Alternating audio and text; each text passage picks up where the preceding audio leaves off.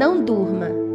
Entretanto, quando todos dormiam, chegou o inimigo dele, lançou o joio no meio do trigo e seguiu o seu caminho. Mateus 13, 25. Aos olhos do Pai, território também simboliza herança. A terra prometida, por exemplo, foi um território dado como herança a Israel. Por isso, era necessário guardar e vigiar suas fronteiras.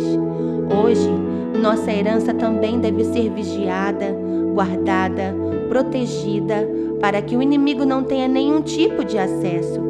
Um certo homem tinha semeado boas sementes de trigo em seu campo, mas, durante a noite, enquanto todos dormiam, veio o inimigo dele e semeou ervas daninhas. O joio foi semeado junto com o trigo e o resultado foi irreversível. Não foi possível mais separar a erva daninha do fruto bom. Deus, Deus te deu uma herança, te deu uma família, talvez filhos, uma história.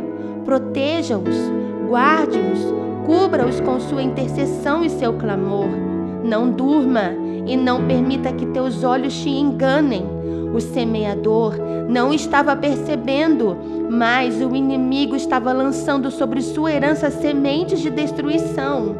Cuide da mente dos seus filhos. Fique atento às sementes que têm sido lançadas sobre eles. O semeador dormiu, mas o inimigo não dorme. Peça ao Senhor olhos espirituais como das águias, e a você será revelado o oculto e o escondido. Esteja vigilante.